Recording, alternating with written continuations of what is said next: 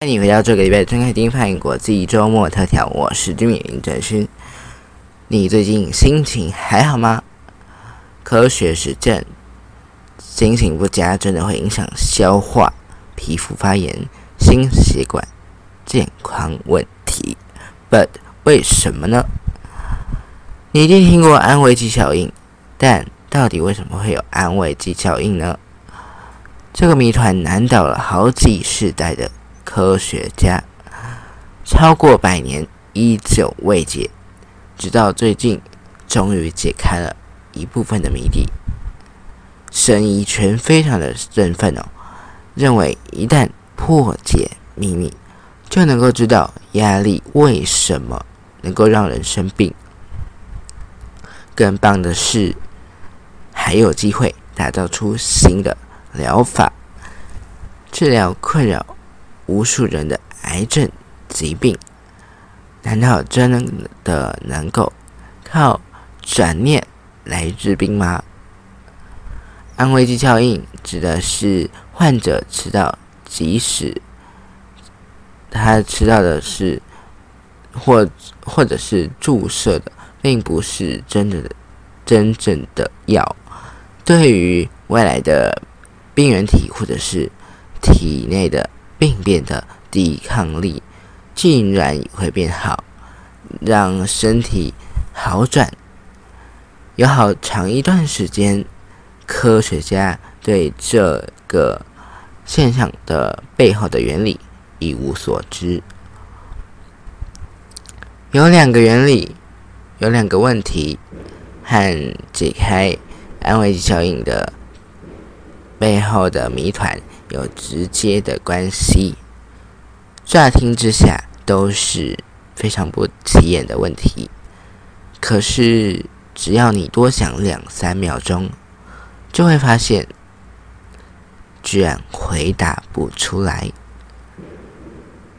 你一定有这样的经验：感冒之后没食欲，提不起劲，只想要摊平在沙发上面。为什么会这样呢？不就是因为？病原体攻进身体里面，才导致我们觉得不舒服吗？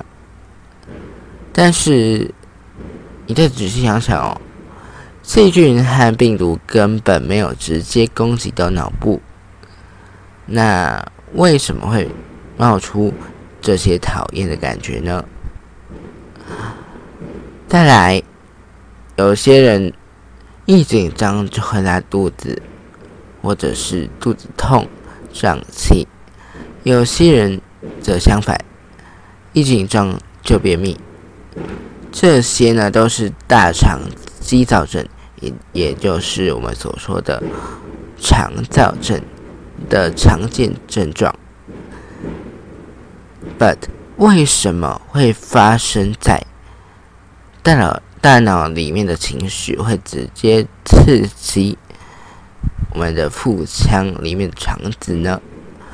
针对第一个问题，二零二二年的一项研究发现，只要刺激脑部下视丘的特定区域，即使体内没有病菌，实验的小老鼠也会发烧或者是食欲不振。换句话说，感染会引起。免疫细胞攻击病原体，导致体内发炎。脑部必不必需要接触到病原体，只要透过血液等途径感知发炎的刺激，就会产生不舒服的症状。至于第二个问题，发表在二零二一年十一月的期刊的研究当中指出。如果小鼠的肠道呢曾经发炎，刺激到脑岛的皮质，就能够使发炎状态重现。也就是说，大脑会保有免疫系统活动的这个记忆，以后只要在活化同一群的神经细胞，就能够在肠道重启一样的发炎反应。二零二三年二月底的一篇评论文章，给我们解释了科学家怀疑说，这种神经机制是身体为了抵抗。可能发生的威胁所产生的事先做好的准备，但也会聪明反被聪明误，在没有原始触发因素的时候就自行启动，例如压力就会使肠躁症的症状恶化，说不定就属于这类的情况。这样的发现透露了什么线索呢？安慰剂效应和前面的两个问题都指向同一个方向。三个现象里面不断触摸的就是免疫系统。科学家发现，目前所有的的证据哦，都指出大脑和全身遍布的神经，事实上。是用一种还不太清楚的方式和免疫系统绑在一起，也就是你的神经系统和免疫系统是绑在一起的。但你也可以换一种说法来说了：喜怒哀乐的情绪以及正负面的心态是究竟呢？是为何？是如何和身体做连接？已经发现至少一条路径，透过神经系统和免疫系统、免疫细胞的紧密互动。二零二二年五月底，有一个期刊刊登了一篇报告，介绍了美国哈佛大学医学院的研究团队利用光遗传学等其他技术，画出那。小老鼠的脑部以及全身的白血球如何互动的地图，这让我们有机会进一步揣测人体当中发生的事情。所谓的光遗传学，可以简单的想象，把设计好的蛋白质基因植入想要观察的。神经元细胞当中，嗯，这种的蛋白质只要受到特定的光波的波长，就会的就会自动来启动，那刺激神经细胞很活跃，跟着活跃哦，那这样呢就能够非常精细的一次只操作一项神经细胞。画出解析度相当高的大脑图谱。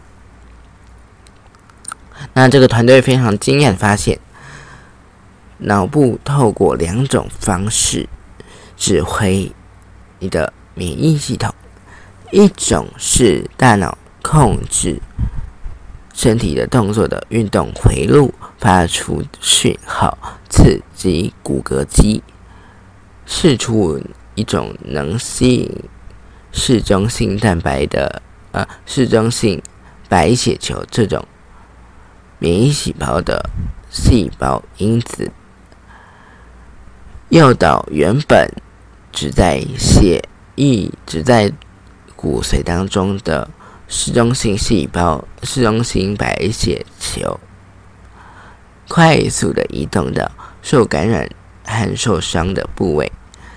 另一个呢，则是脑部的下视丘，下视丘的视旁核会分泌特定的化学因子、化学分子，命令肾上腺分泌肾上腺素，快速引导单核球和淋巴球从淋巴结、脾脏、血管等位置。移动到骨髓。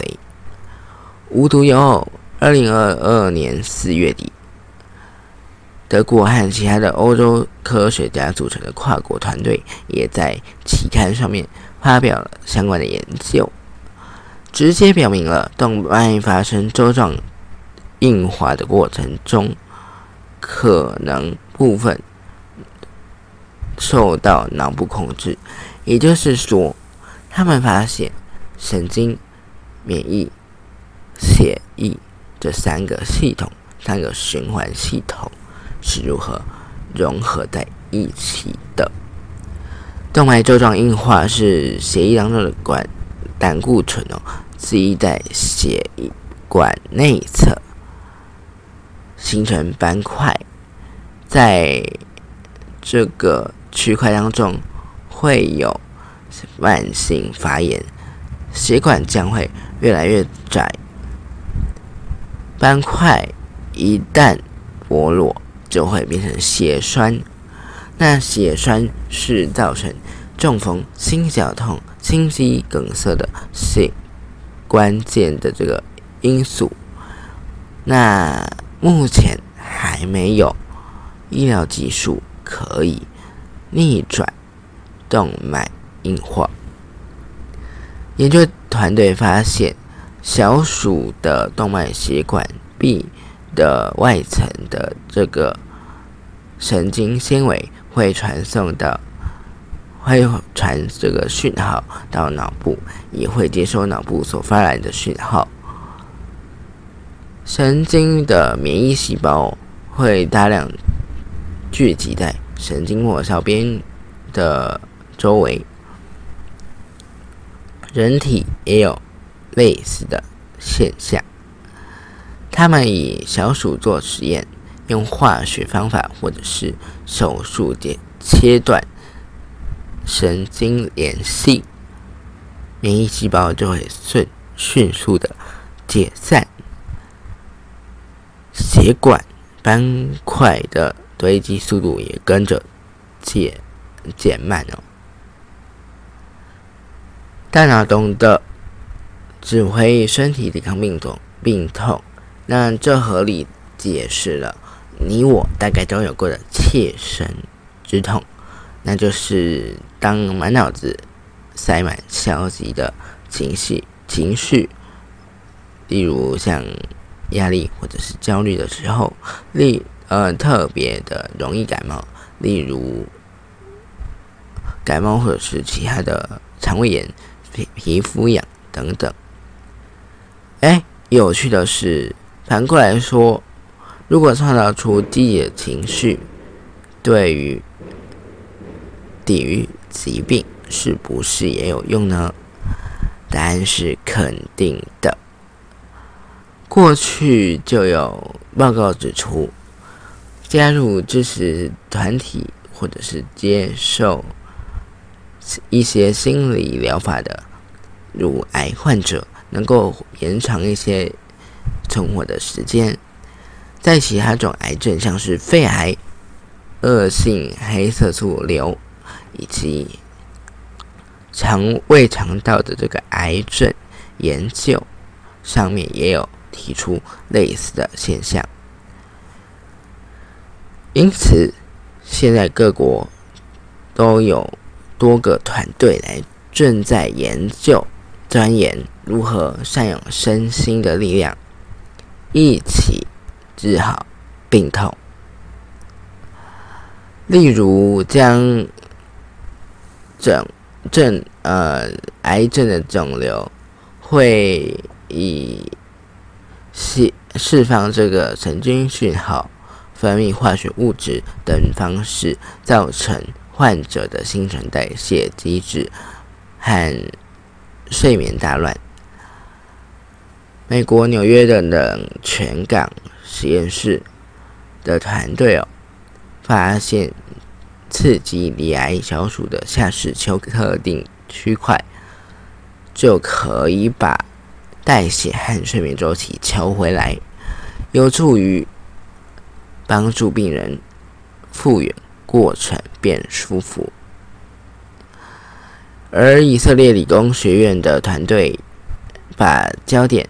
放在位于中脑的腹侧背盖区，简称 VTA。VTA 是脑部的奖励中心，含有分泌多巴胺的细胞和期望、动机、喜好等情绪有关，也就是让我们感到快乐、振奋而去做实际行动的脑部区域。研究团队发现哦，刺激 VTA 这个地方能够驱动免疫系统。使得小鼠的肺部和皮肤的肿瘤变小。他们的现在的目标是要把成果从小鼠移转到人类身上。也有一个团队是从迷走神经下手。迷走神经是副交感神经系统的重要成员。从脑一路向下走，到心、肺、胃，一直延伸到大肠，一直和调节免疫系统有关系。那还有一家新创企业，运用他们的技术，研发一种大小像胶囊的神经刺激装置，植入脖子的迷走神经旁边。可以无线充电，还可以用 iPad 的程式来调整刺激的强度。目标是治疗风湿、类风湿性关节炎、克隆氏症等自体免疫相关疾病。身心一体，用比较感应、感性的话来说，就是心灵受苦，身体也受苦。原来。这件事不只是主观的个人感受，其实它也有生理学上面的道理。或许更重要的是哦，让明明觉得不舒服却一直查不出病因的人知道，自己的感受并不是无病呻吟，也不是想逃避压力或做错事情，而是。一体的身心真的在发出警报，或许这就是最大的安慰剂了。本期的睁开金牌国际周末特调，你还喜欢吗？如果你喜欢这一集的节目的话，记得在 KKBOX 或是 Spotify 等等的播放平台帮我按一下订阅。那你也可以到 Apple Podcast 或是 First Story，还有哎。这个 Spotify 留下五星评价，告诉我们你非常喜欢这一集的节目。那如果你喜欢这一节节目，或者是喜欢这一节主题的话，你可以到资讯底下的我的个人 Instagram，还有 Source，还有我们官方的 Facebook 粉丝专业以及 Facebook 以及这个 Instagram 账号私讯我们。让我们知道你喜欢这一集的节目主题，或者是你有更多的意见，也可以透过上述的管道告诉我们哦。如果你喜欢这一节目的话呢，也可以到其他的收听平台再听一次，这是我们最大的鼓励。我是 Jimmy，我们睁开金派国际周末特调，我们下周见，拜拜。